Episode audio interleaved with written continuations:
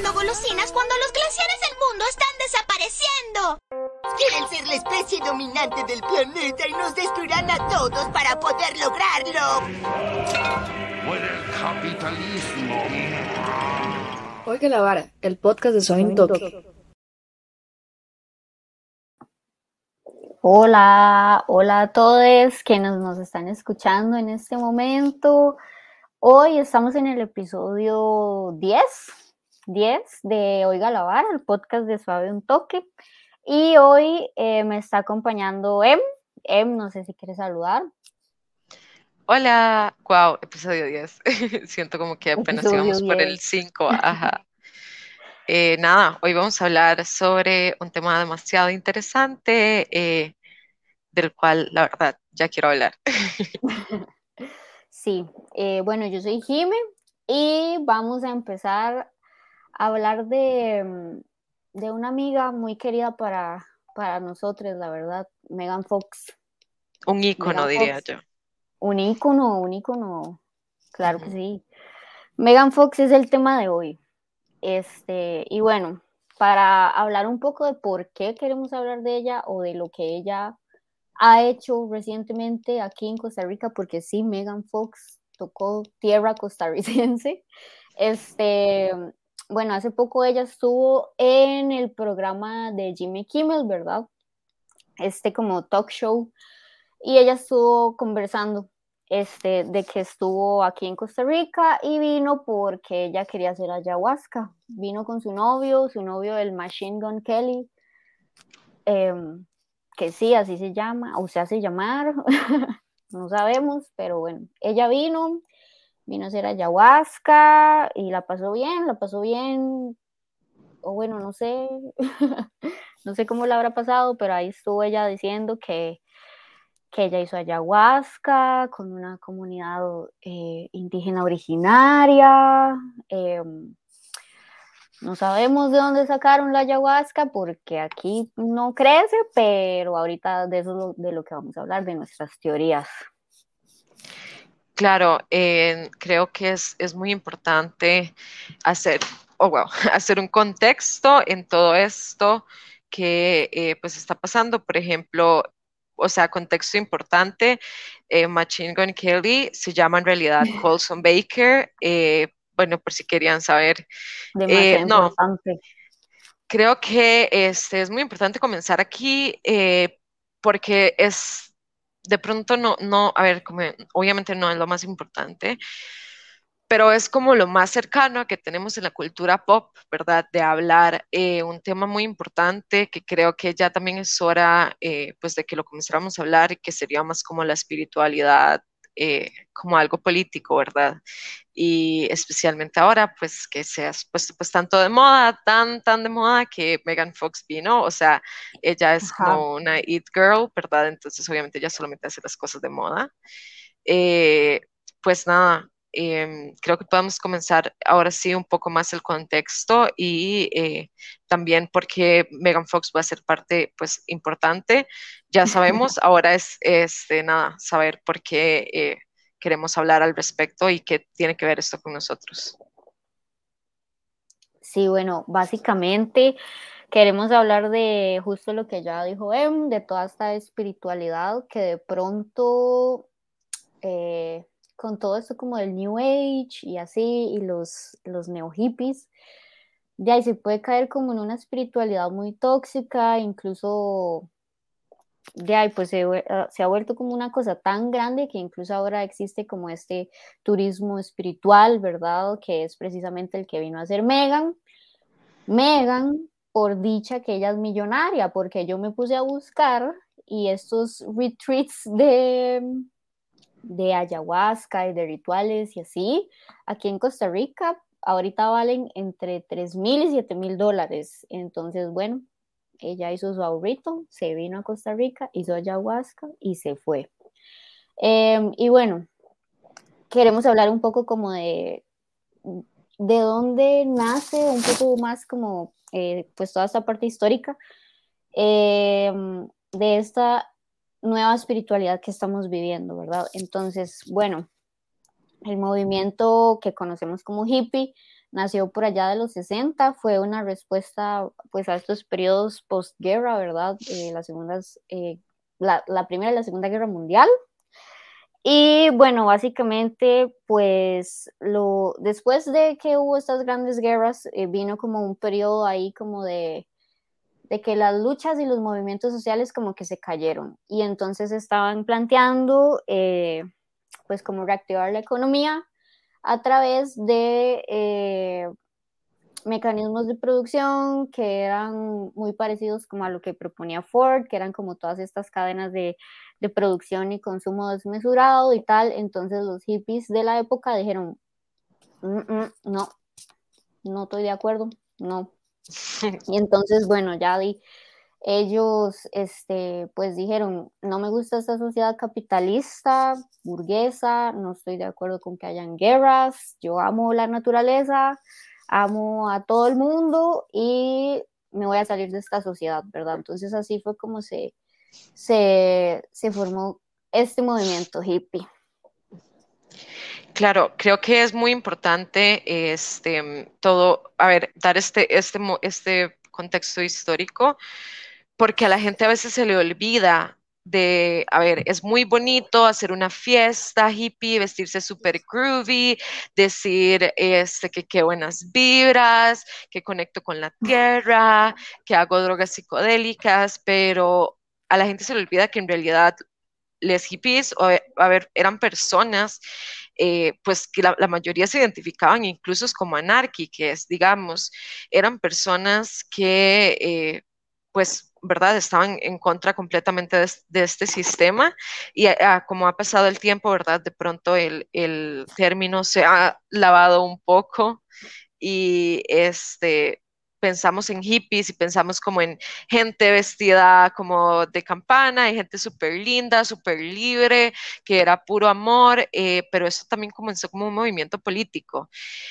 Y eh, pues acá es donde... Eh, comienza como o sea, donde podemos comenzar a, a mover como el tema más a lo actual, ¿verdad? Y es, pues, estamos en un momento, creo que eh, quiero hacer esta analogía porque en algún, en algún lugar por ahí la vi, eh, bueno, estamos en un momento en el que, a ver, no, no, no tenemos guerra, digamos, pero acabamos de pasar un movimiento, un momento a nivel económico y a nivel político increíblemente fuerte, este, nuestra cultura, ¿verdad? Está eh, reiniciando completamente nuestra realidad. Entonces, em, en algún lugar leí, y no me acuerdo en dónde, hablaban sobre cómo después de la pandemia iba a haber un movimiento de esperanza, ¿verdad? Porque después de cada movimiento histórico que ha habido, de que hay un, un movimiento de tristeza, de luto, se genera este contramovimiento de... Em, ¿verdad? De paz, de amor, de vamos a salir de esto, el mundo se puede solucionar. Entonces, pues no es sorpresa, ¿verdad? Que este movimiento aparezca. Además, que este, pues nosotros somos, somos hijes y nietes, ¿verdad? De esos hippies que, quedaron en su momento. Entonces, obviamente existen un montón de restos, porque además, eh, pues no es para nadie un secreto que los hippies les, les encantaba coger, y, tener niñas. Entonces, obviamente, eh, pues es, normal que ahora este movimiento eh, pues esté ganando tanta fuerza. Pues di, nosotros fuimos criados, criadas, digamos, con, todo esto, ¿verdad? Em, sí, nada más quería hacer este, esa, esa salvación, digamos, de que a veces en serio se nos, se nos olvida como que, que, es realmente un hippie y es como era gente que estaba en contra del capitalismo y materialismo, que probablemente no estaría de acuerdo con este, un festival en el que cobren, o sea, cientos de dólares. Y no, por no decir nombres, para no adelantarnos en el tema, pero eh, pues sí, creo que eh, nada, por ahí, eh, por ahí va todo esto, como es este movimiento nuevo en el que estamos y del cual quiero decir que, me siento un poco, a ver, me quería hablar de este tema en específico y me emociona un montón porque siento que soy demasiado parte de. siento que soy demasiado víctima eh, de Sí. este movimiento hippie, eh, que es lo que vamos a hablar. Entonces, Jime, ¿nos puedes decir más o menos qué es el movimiento hippie? Sí, este, aquí donde nos ven nos estamos dando durísimo a Sí. nosotras mismas, la verdad.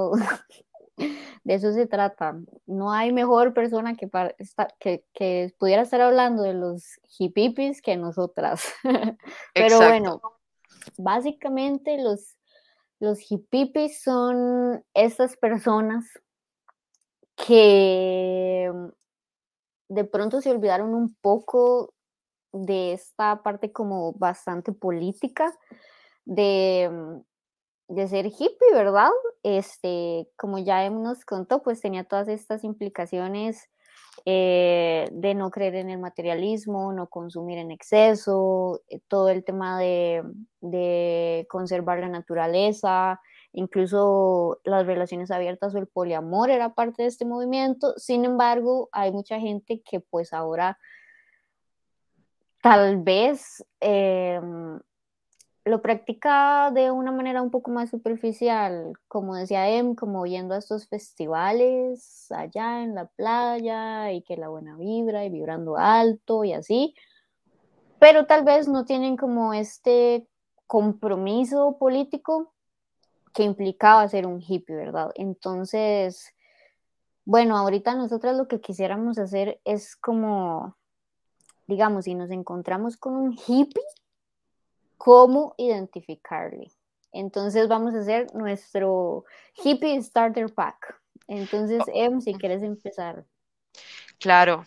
Este, mm, bueno, vamos a ver. Quiero decir que este starter pack lo voy a hacer, lo voy a sacar de mi vida.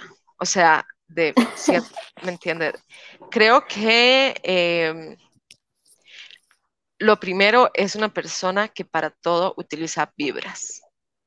Vibras. Qué buenas vibras. Mae, yo estaba ahí vibrando, tranquila, sin ningún problema. En la buena Eh, vibra. En la buena vibra. Mae, me encantan tus vibras. sos demasiado buena vibra. Eh, uy, mae, qué mala vibra me da este lugar.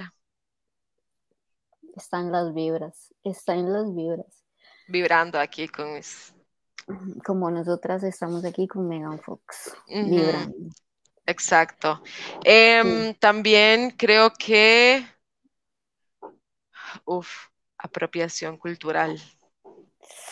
Uh, Uy, yo me uy. yo, yo- está peligroso, sí. Yo me atrevería a decir otra cosa controversial, y es que gran parte de estos neo hippies son personas blancas, europeas, que por allá se broncean demasiado y así, pero Em, ¿qué quiero decir? ropa floja, ropa floja de fijo. Estas, n- ni siquiera puedo enseñar, tobilleras, las Ajá. tobilleras que uno consigue en la playa, quiero decir que la mía la conseguí en Punta, en Punta Ovita, esas, esas tobilleras, 100% Ajá. Em, Yoga, el yoga, oh my God, sí, me- meditación. No es yoga, porque sea yo, meditación. pero yo hago yoga, yo hago meditación, es 100% real, yoga, meditación. Ah, sí, Chancletas, también. Ajá. este, mm, gente que se queda pensando las cosas y que habla así como, como Gente más piensa. bajito y que siempre está súper envibrada. En la buena vibra. Sí, creo que este, mm, en específico más, si ya lo traemos como a un contexto costarricense, este, mm, quiero decir que también es gente que la mayor parte come en Barrio Escalante, los que son de acá de, de San José. Pero veggie, veggie. Ajá, obvio, no, y si, y si son em, si son de, de lugares como la playa, que aman full el Caribe, pero solamente se quedan en hoteles, resorts de lujo, em, estos bungalows que hay ahora, que son súper into the nature, pero igual que son de la Sí, misma gente poderosa. em, sí, pero bueno, por ahí, por ahí vamos. sí, Ahora, em, hablemos de por qué esto es problemático. sí, sí, porque aunque Eh, no lo crean, los hippies son problemáticos. espe- especialmente si lo- los, los hippies, esto de, de, de ¿Por qué? A ver, porque no nos, no nos vinimos a sentar aquí solamente a tirarle mierda a la gente, o sea, a la gente que quiere vivir su espiritualidad, porque absolutamente para nada. Por eso digo, Sí, yo soy una persona demasiado espiritual que me hubiera encantado, claro, ser parte de, pues, de, de todo el movimiento hippie cuando, creció. Em, el problema es cuando esta espiritualidad comienza a ser opresora para otras personas y cuando lo único que está haciendo es seguir reproduciendo los sistemas en los que nos encontramos. Si su espiritualidad oprime a alguien, mm, yo Mm, diría que no es tan espiritual. Este, sí, creo que, em, a ver, sí, in- in- in- para ir también metiéndonos, si nuestra espiritualidad viene de nuestros ancestres, de la Ajá. tierra, de, de esos dio- eh, ¿verdad? De esos dioses, em, esto existía hace, o sea, demasiado Miles, miles de tiempo. No se necesitaba comprar todos estos productos que hay que comprar Sí. para poder ser espiritual. Y yo creo que algo importante ahí es como señalar que las personas occidentales eh, creo que hemos sido como muy permeadas por, o tal vez entendemos mucho la espiritualidad como religiones, cuando realmente, este, pues, la religión católica, por ejemplo, que es la que en este país reina básicamente, eh, nos fue impuesta, ¿verdad? Antes de que vinieran las personas españo- españolas a imponernos su religión, y pues aquí habían ya civilizaciones y pueblos originarios que practicaban su propia espiritualidad. Entonces creo que también es importante plantearse que,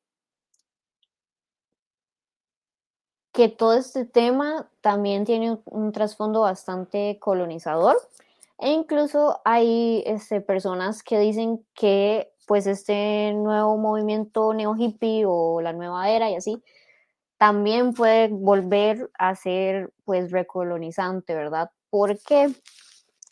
Porque de pronto nosotros decimos como, es que qué chiva el ritual de cacao, este, que es por ejemplo una tradición este, de las personas indígenas bribri, eh, o qué chiva el ayahuasca y así, pero tal vez no conocemos como todo el trasfondo ancestral que este, tiene para estos pueblos originarios, ¿verdad?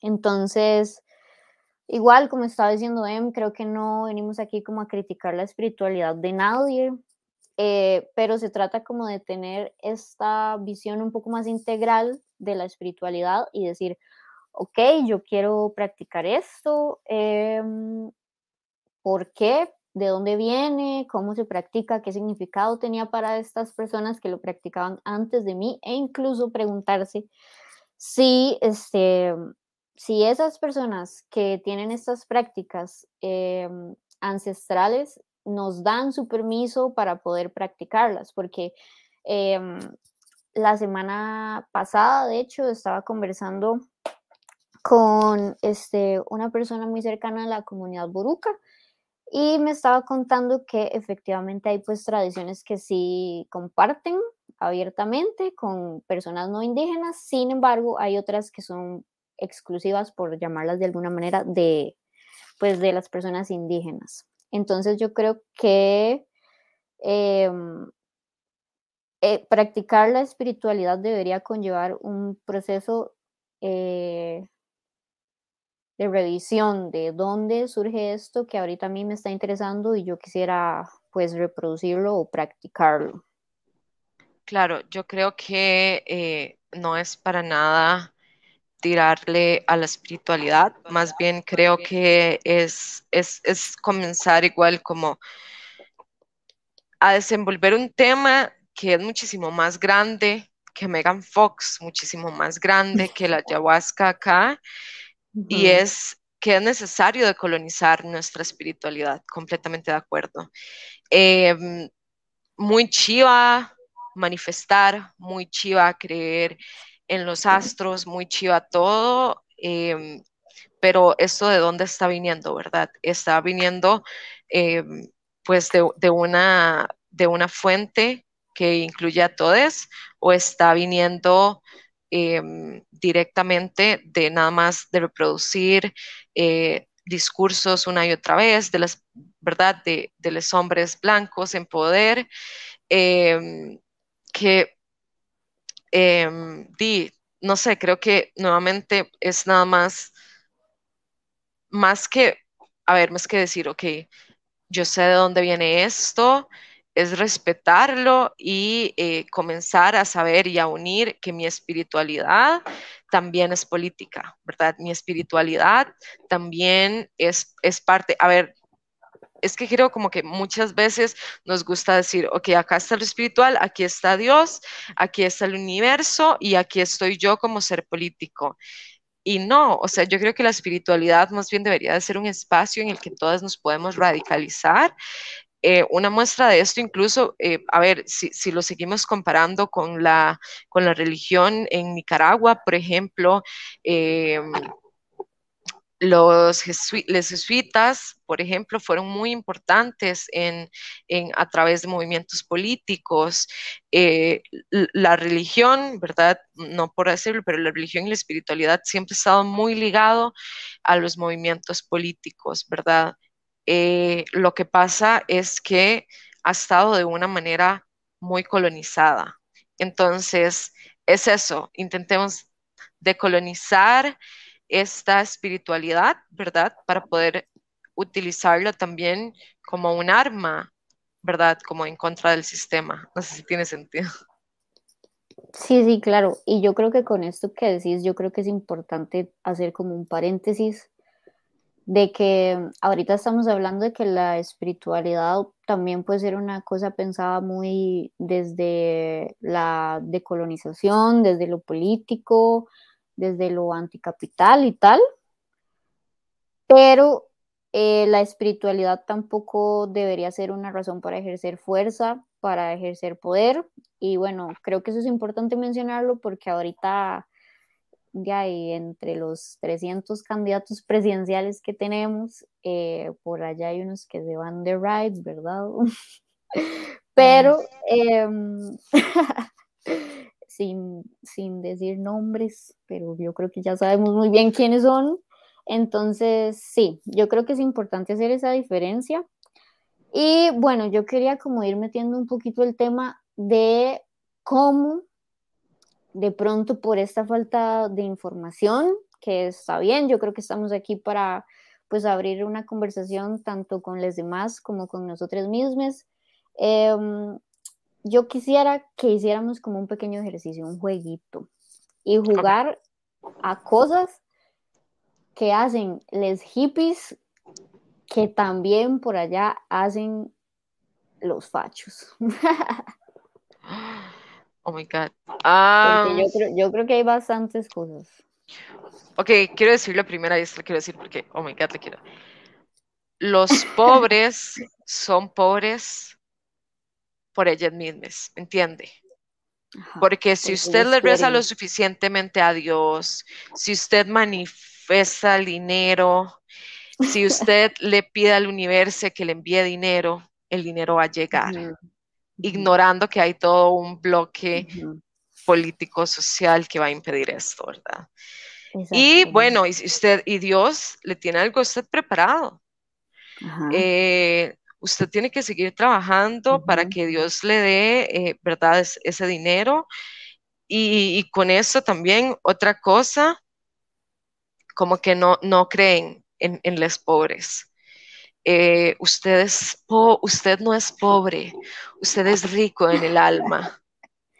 La Y, lo- abundancia. y los la fachos, abundancia. y los fachos, usted no es pobre, vea todo el montón de derechos que tiene.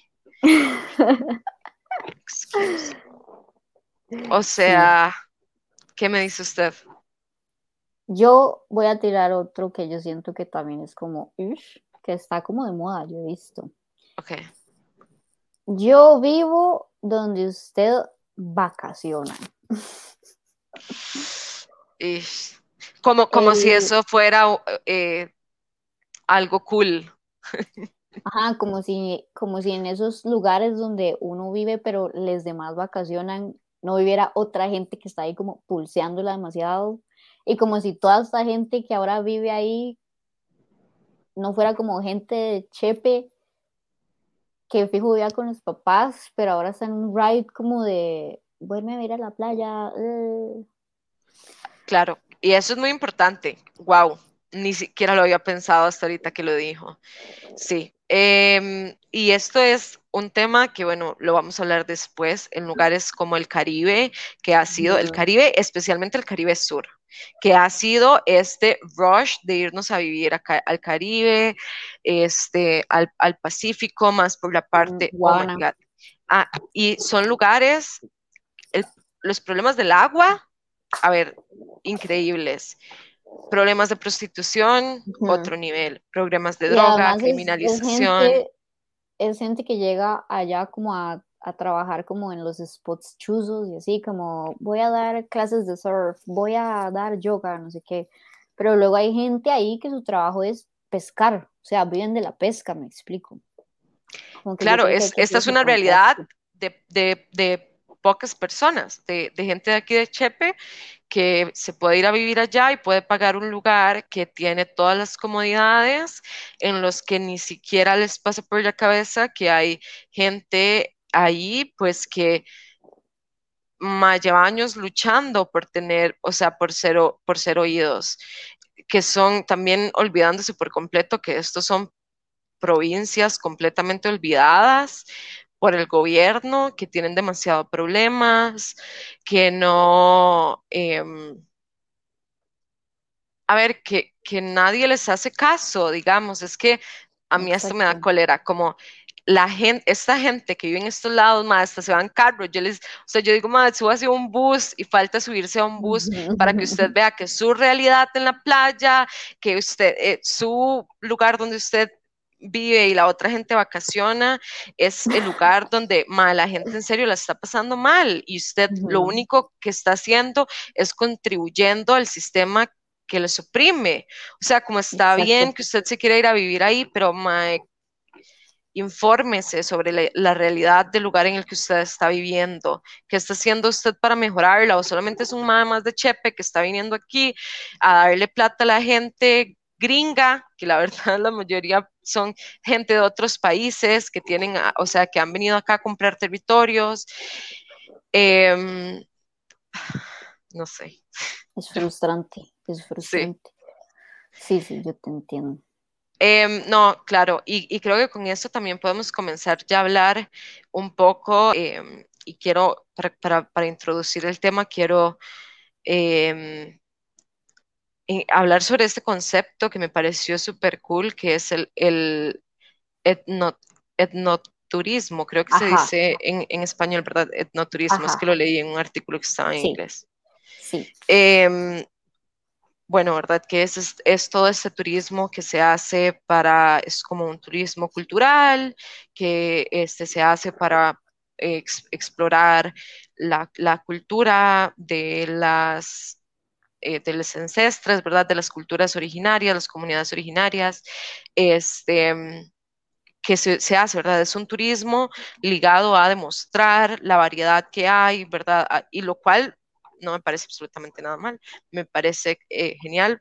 No, no sabía de este término, la verdad. No hay nada mal con este tipo de turismo.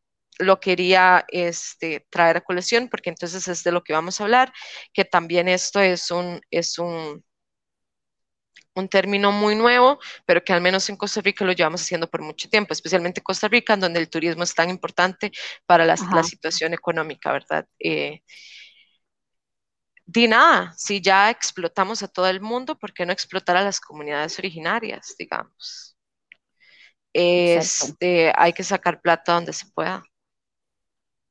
Exacto. Qué horror. Y sí, este, aquí pues nosotras tenemos ahí un caso, ¿verdad? Medio vacilón, un cierto festival que se hace allá por Ubita. Eh, recientemente lo cancelaron, lo cancelaron porque ellos dijeron como, Mae, como una pandemia, no podemos convocar a, a tantos hippies. Y entonces dijeron, no, no, 2022 se viene y así. Este, pues resulta que dicho festival, em, pues, pues suena muy chiva, ¿verdad? Ver como a todos estos DJs y que acampar en la playita y que comida local, creo, este, y todos estos rituales que vos puedes hacer con personas originarias, ¿verdad? Pues, este, lamentamos como estallar la burbuja, pero este tipo como de eventos de pronto no son tan buenos. ¿Por qué? Porque a pesar de que se, se autopromocionan como eventos sostenibles y tal, pues han traído bastantes problemas a las comunidades en donde se hacen. Por ejemplo, uno de ellos la megacontaminación que queda después de que este tipo de eventos, que además son masivos, y pues se, se terminan, ¿verdad? Otro problema es que estos festivales están pues, organizados por personas extranjeras, personas que tienden a ser la mayoría europeas o, o personas gringas. y pues que agarran a Costa Rica como destino exótico para venir y tirar el festival acá, ¿verdad? Eh, lo que pasa es que en muchas de estas zonas, pues la gente trabaja eh, haciendo turismo, por ejemplo, eh, personas costarricenses que su trabajo es literal hacer tours como para ir a ver a las ballenas en temporadas de ballenas, pues entonces viene este festival y dice, no, el tour de las ballenas lo damos nosotros y lo damos al quíntuple del precio que las personas locales, ¿verdad? Entonces empieza a haber como este, mm, esta apropiación tal vez de la economía local, eh, de pronto el trabajo de un señor o una señora es ahí como tener su puesto donde vende frutas, pero vienen esta gente, este festival, y entonces dice, no, eh, nosotros vamos a vender la comida y igual la venden carísima porque es para europeos y sí. Entonces ha habido como este, esta apropiación de la economía, al menos en ese periodo. Y pues de hecho la comunidad eh, ha, como implementado diversas formas de manifestarse. Ya han hecho marchas, incluso encontramos una página en Facebook como que se opone demasiado al festival y es precisamente por esos problemas. Y es que esos ni siquiera son todos los problemas, ¿verdad? Sí, ni siquiera es como que este, eso termine ahí. Porque nada, yo quiero decir que yo me apunto a ir a emborracharse y a hacer fiesta en la playa completamente a quien no le gusta. Increíble, especialmente en esa zona en la que se hace ese festival. Eh, muchísimo mejor si es con gente súper chiva, ¿verdad? Donde hay arte, donde hay música. Em, pero yo creo que un lugar para el cual es tan caro entrar, o sea, creo, que ese es el primer red flag que uno debería tener, ¿verdad? Al menos nosotros como, ¿verdad? Como personas jóvenes que estamos en nuestro momento de fiesta y de descubrimiento, pues yo no le veo mal, creo que en, uno de estos grupos eh, ellos, o sea, este grupo decía como que no, que lo malo de ese festival era que la gente hacía drogas y se emborrachaba y andaba desnuda. Es como, es, que eso no es, no es lo malo. o sea, esa es la parte buena. Lo malo es que em, sigue nada más a ver, es, sigue siendo para un grupo de personas demasiado privilegiadas que les cierra las puertas a, em, pues di, ¿verdad? A, las personas que, como usted decía, tienen este, di, tienen como lo, lo que ellos venden, de lo que ellos viven, es de esa, ¿verdad? Pues de la playa, del lugar, lo cual no hay ningún problema, pero pues la contaminación. Eh, además, el problema aquí es, eso, ¿verdad? Que, uno puede decir, oh, sí, esto le da mucho trabajo a la gente local. Eh, y yo quisiera saber también, eh, es, ¿está este festival producido por personas que son locales? ¿Está organizado. Y esto no es porque tengamos, tengamos un odio increíble hacia los gringos y los europeos y, oh, no, para nada. Pregunto esto porque entonces es a quién le está beneficiando realmente. Porque entonces si no es otra vez, oh sí, aquí está súper bien, acá está nuestra cultura, acá está nuestro territorio, ustedes hagan dinero con esto, gracias. Y déjennos a nosotros con la consecuencia. Eso a mí me suena un poquito, y acá es un poquito a, venimos por sus territorios, venimos a darles cosas para su espíritu súper cool, que les va a sentir súper bien, que les va a hacer, oh, pero todos los beneficios nos los llevamos nosotros. Gracias. Chao. Ajá. Ajá. Y además ustedes limpian, porque nosotros no. Exacto, ustedes este limpian, ustedes hacen la comida, como ustedes van a hacer el servicio y la cara, pero no importa, nosotros nos quedamos con las cuentas bancarias. Sí, lo cual, o sea, entre las miles de cosas malas que un evento de ese tipo podría tener, o sea, yo digo, no todas son malas, o sea, hay, hay música cool y así, pero em, ya a partir de una visión o de una perspectiva como de los que producimos y los que vienen acá y lo local abajo, yo creo que ya eso va fatal, o sea, se están apropiando, como decís, de, de un territorio, como vengo, saco plata de su territorio, que a la gente le va a encantar porque turismo, y me voy me llevo toda la plata, y eso está mal. Otra cosa que a mí me perturba muchísimo de este tipo de eventos es que entiendo que se dan eh, como rituales dentro del contexto del, del, festival. Entonces, por ejemplo, ofrecen como eh, una ceremonia de cacao que como ya les había contado, pues es como todo este ritual ancestral de la comunidad Bribri. Y el problema es que yo vi algunas fotos que se filtraron de dicha ceremonia y de pronto yo no entiendo por qué la persona indígena que supuestamente era como la que gestionaba el taller o el espacio, estaba vestida de Pocahontas y hay múltiples fotos de personas europeas eh, o extranjeras, gringas, lo que sea, que vienen a este festival y deciden vestirse como estereotípicamente lo haría una persona indígena. Entonces es como Pocahontas y así, o estaban dando como la ceremonia de cacao en inglés. O sea, la ceremonia la está dando una gringa vestida de Pocahontas. A mí eso me parece. Oh, por Dios. O sea, ¿qué? Sí. No hay palabras.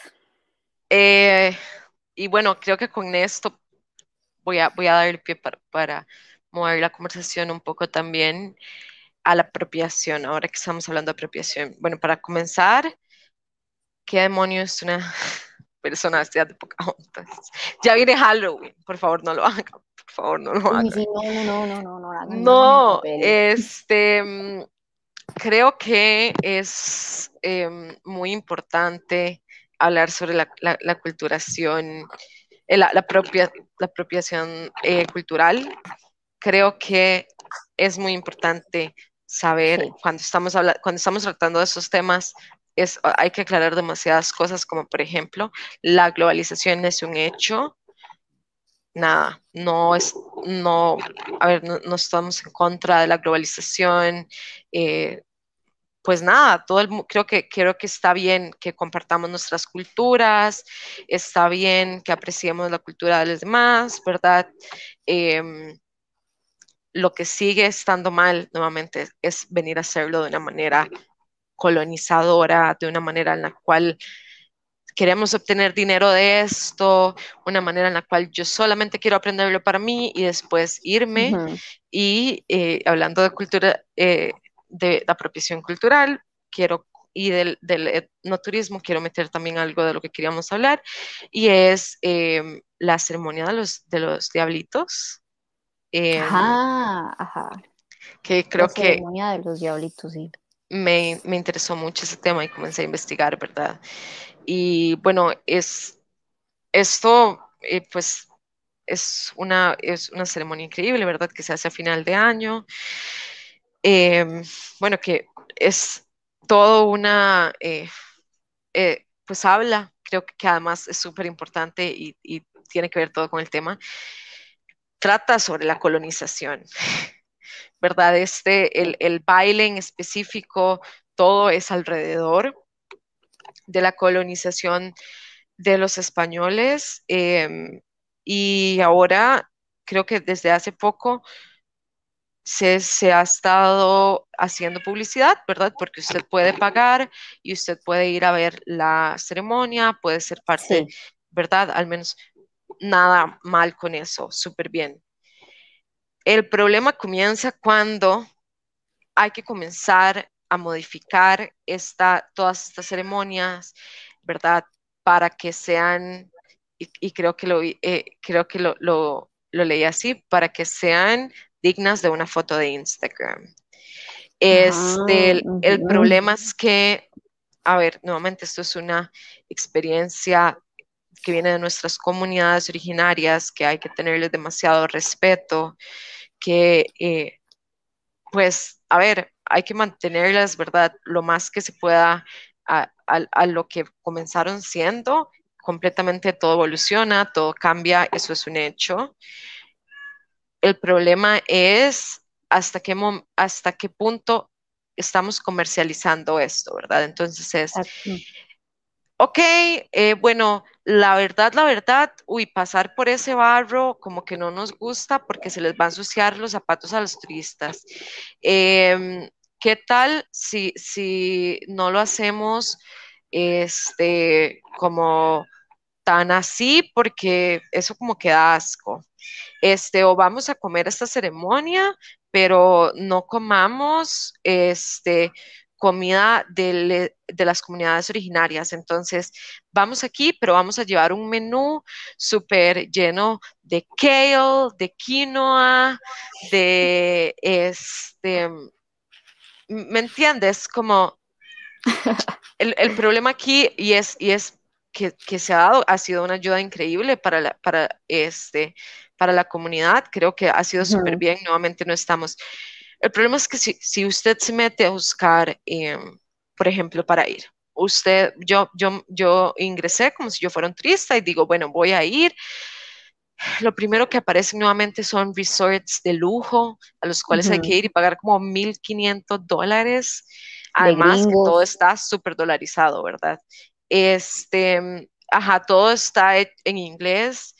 Eh, uh -huh lo cual además es, es un, un, un, efecto de que se haya comercializado este tipo de, de, culturas y de espacios, es que, por ejemplo, en la, en la escuela se enseña el idioma que, que este, creo que es de la zona brunca, lo que pasa es que no me quiero equivocar, este, se, ense se enseña el idioma indígena, que, que además en este momento hay como muy pocas personas que medio lo hablan, porque ya ni siquiera hay una persona que lo hable originalmente. Sí y ya para el colegio se prioriza el inglés. ¿Por qué? Porque es más importante que se aprenda inglés, porque es una zona altamente turística, a que se aprenda sobre la cultura. Entonces, ahora no se está enseñando a ver las tradiciones y lo real de esa cultura, sino se está enseñando lo que se necesita para que usted pueda comercializar al respecto.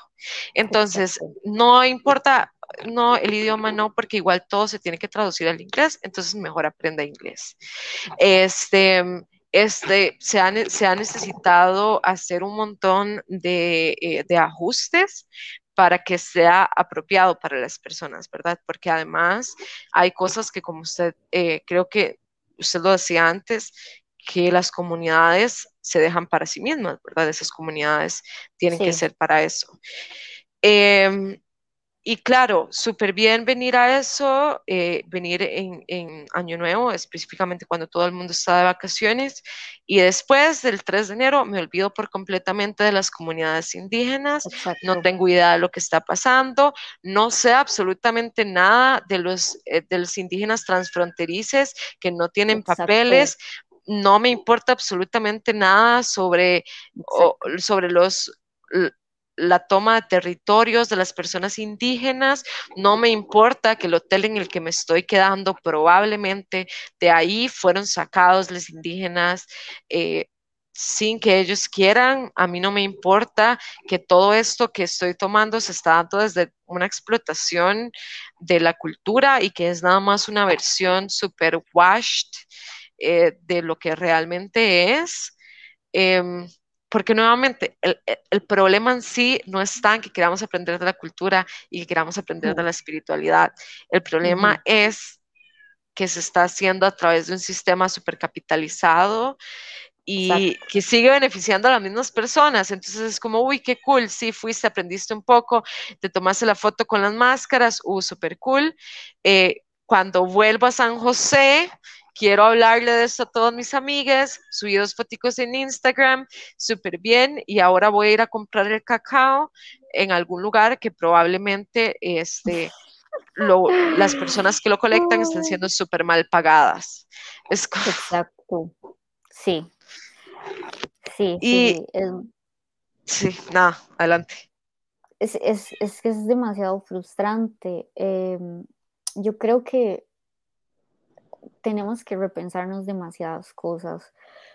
Por ejemplo, a veces a mí me asusta un poco cuando la gente le toma dos segundos enojarse porque uno habla mal del festival chuzo o porque uno le dice a alguien, hey, no, no te vistas de indígena en Halloween, pero no se molestan como en en escuchar, en visibilizar, en conocer la historia de estas personas que han sido invisibilizadas, porque realmente para muy pocas existen y eso es verdaderamente triste. Entonces yo creo que hay que repensar como esas cosas, como estas personas estuvieron acá antes de que nosotros existiéramos, antes de que vinieran a descubrirnos, que además todo el tema como de que nos volvimos una civilización hasta que nos descubrieron es algo horrible, o sea, no, nuestras civilizaciones originarias no estaban acá para ser descubiertas, o sea, creo que hay que tener como toda esta, esta esta apertura como a decolonizar esas cosas. Y algo que a mí me parece súper importante es que, eh, por ejemplo, con, el, con, con, una tradición como la de los diablitos, ¿verdad? Que hacen en, en la comunidad boruca.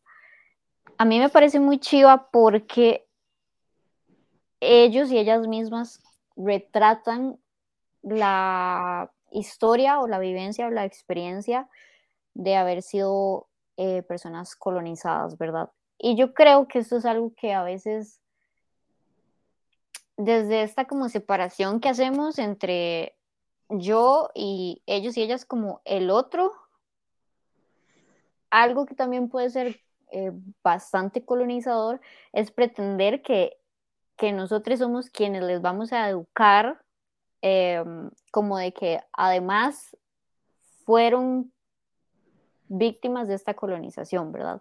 Y yo creo que eso está muy mal porque ellos son conscientes y a veces yo creo que esto pasa muchísimo con el conocimiento, digamos. A veces pensamos que porque usted es una persona indígena, entonces usted solo puede mantener sus prácticas ancestrales y no aprenda nada del mundo occidental y no, no, no lo mezcle porque si no se va a perder cuando realmente es un derecho que ellos y ellas también tienen, tienen el derecho pues a, abrir su conocimiento, adoptarlo si quisieran, igualmente que nosotros y nosotras pues de pronto hacemos con, con la búsqueda de este aprendizaje como de su cultura, ¿verdad? Entonces yo creo que es importante como rescatar eso, como que tampoco podemos partir como de verles de una manera como romántica y romantizar como sus prácticas, su relación con la naturaleza, porque creo que debemos recordar que las comunidades indígenas no quedan allá metidas en la montaña porque se les ocurriera, o sea, eso es evidencia de que literalmente tuvieron que huir de una masacre que estaba ocurriendo. Entonces creo que es importante. Y también otra cosa que es importante es precisamente esto de no satanizar como el hecho de que hayan personas interesadas en pagar eh, por ser parte de estas tradiciones, porque incluso las mismas comunidades originarias han manifestado pues que eso les genera ingresos, que eso para ellos pues es su trabajo y tal, pero yo creo que es esto como de plantearse como, que si yo voy a pagar por ir a ver una, em, alguna práctica ancestral indígena, ¿a quién le estoy pagando? O sea, le estoy pagando al gringo del resort que tiene a la par o voy a verdaderamente dejarlo, dejar ese aporte en la comunidad. Entonces, yo creo que también se, trata de un tema como de volver, o sea, estas actividades no están mal, creo que las personas participantes y protagonistas deben ser las personas originarias. Entonces, sí, yo creo que por ahí va. Sí, este, creo que eh, es, es muy importante y por aquí busqué como un, una cita eh, que está en inglés, pero me gustaría como interpretarla. Em, y, creo que es porque nos, a ver, es lo que sirve en ese momento y creo como que es, es en lo que, como en, lo, la onda que podríamos ir, ir terminando el programa y es que no es que esté mal vibrar alto, no es que esté mal hacer ayahuasca, no está mal Megan Fox, no está mal que hayas venido a Costa Rica, mi país, o sea, me siento, mm, a ver, lo malo es que es nuestra responsabilidad, y esto ya, esto es el, esto es el quote, es nuestra responsabilidad como etnoturistas ser éticos. Está perfectamente aceptable admirar el árbol, el árbol siendo una referencia como la cultura, las comunidades indígenas siendo las raíces, ¿verdad? Está completamente aceptable admirar el árbol, pero nosotros deberíamos de hacer eso sin estropear sus raíces y solamente poniéndole atención a, lo, a las frutas y a lo que está sobre las hojas.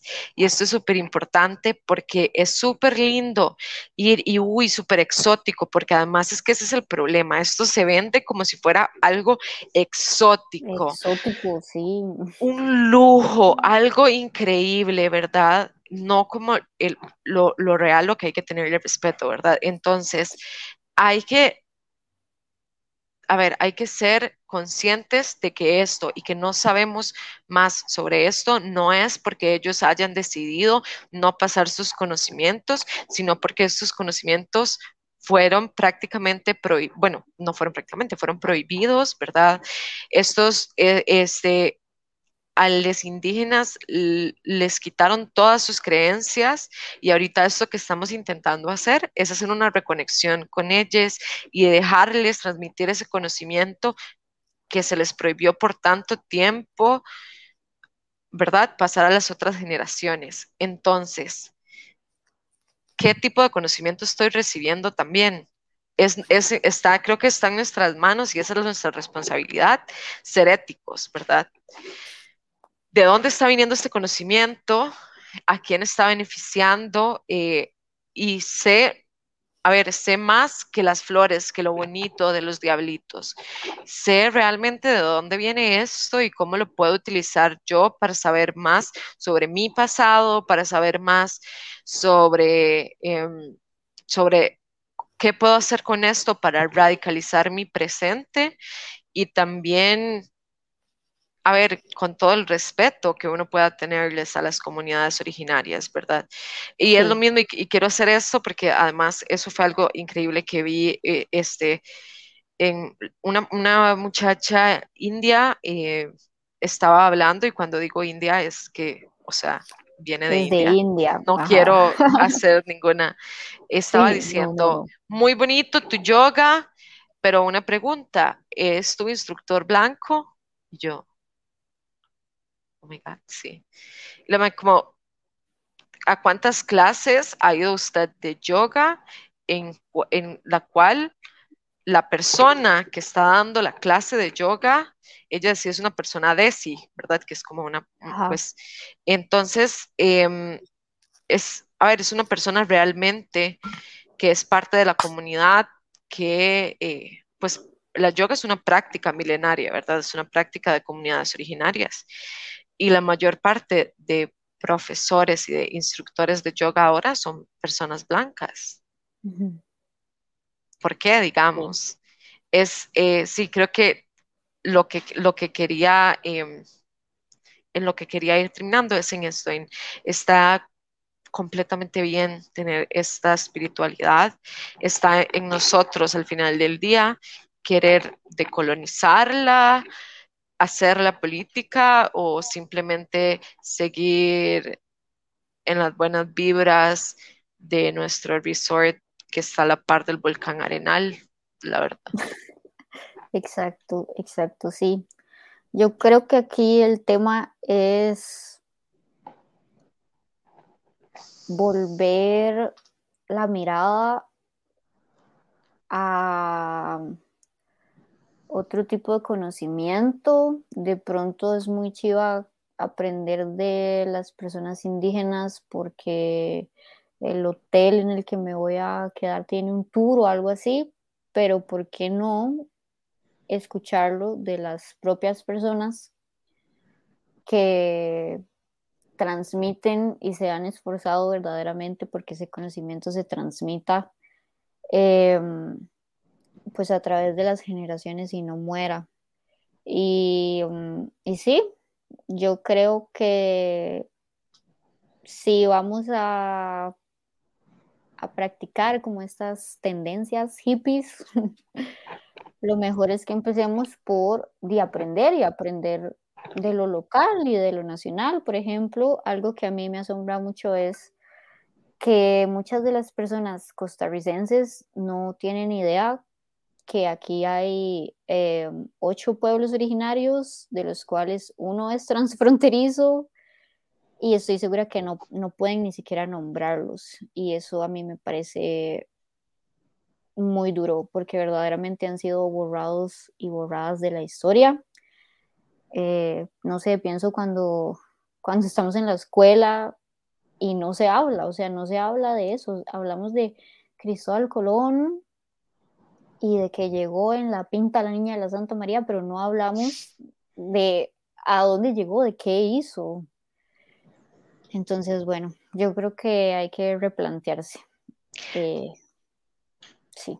Claro, este, sí, creo que es muy bonito, creo que además en, en, toda esa generación nueva que estamos trayendo nuevamente los neo hippies, el New Age, es es muy importante porque creo que los hippies fueron, fue un movimiento demasiado, demasiado, demasiado importante en la historia eh, y lograron hacer ciertos cambios. El, em, entonces está bien, traigámosla, traigámosla de vuelta, no hay problema, pero traigámosla de vuelta igual para radicalizar, para cambiar las cosas traigámosla y, tomémonos esta nueva onda espiritual para poder hacer todos los cambios que queramos. Hagamos bulla, vamos todos, vamos todos desnudos si es necesario, como los hippies. Eh, pero es, como está bien, eso está increíble, traigámosla, tomémonos fotos, vistámonos super cute, em, pero entonces utilicémosla eh, pues como instrumento también, ¿verdad? Está bien, vamos a buscar, vamos a, los diablitos, pero entonces durante el año, cuando estén matando a líderes indígenas, cuando estén tomando territorios de familias, cuando los indígenas transfronterizos estén pidiendo derechos necesarios como el solamente tener una cédula. Eh, hagámosle bulla entonces, utilicemos nuestra voz de blancos, cisgénero, para traer este tema. Maedi, usar nuestra voz para algo más que para, di, no sé, tomarse una foto linda y subirla en Instagram. Exacto. Estoy de acuerdo. Sí, a todo. Sí a todo. Eh, pues yo creo que en esta, en esta buena vibra podemos ir cerrando el programa. No sé si tiene algo más que decir. Que fue un placer que escuchen a las personas originarias, que, que replanteemos el conocimiento. El conocimiento también está en las comunidades, en las bases, en lo local y que no nos dé miedo, no nos dé miedo conectar con el otro. La verdad no somos tan distintos como creemos, entonces a darle, a ser hippies. A ser hippies y antes de terminar, a todos esos hippies que tienen dinero para ir a todos estos lugares, les quiero recordar que tenemos un Patreon en el que nos pueden apoyar el proyecto para que nosotros también podamos ir a esos festivales que nos dan vida y por eso hablamos de ellos. Entonces, por eso, manda huevo, patrocínenos. Ahí les dejamos el link para que nos puedan apoyar en nuestro viaje espiritual. Y muchísimas gracias por escucharnos, muchísimas gracias eh, por vernos y escucharnos a nosotros aquí hablar y que tengan eh, buen día, buena noche. Bye. Bye.